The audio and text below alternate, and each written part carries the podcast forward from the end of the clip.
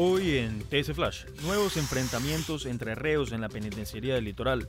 Ciudadanos que residen cerca de la cárcel de Guayaquil reportaron que durante la madrugada de este martes se escuchaba balacera dentro del recinto carcelario.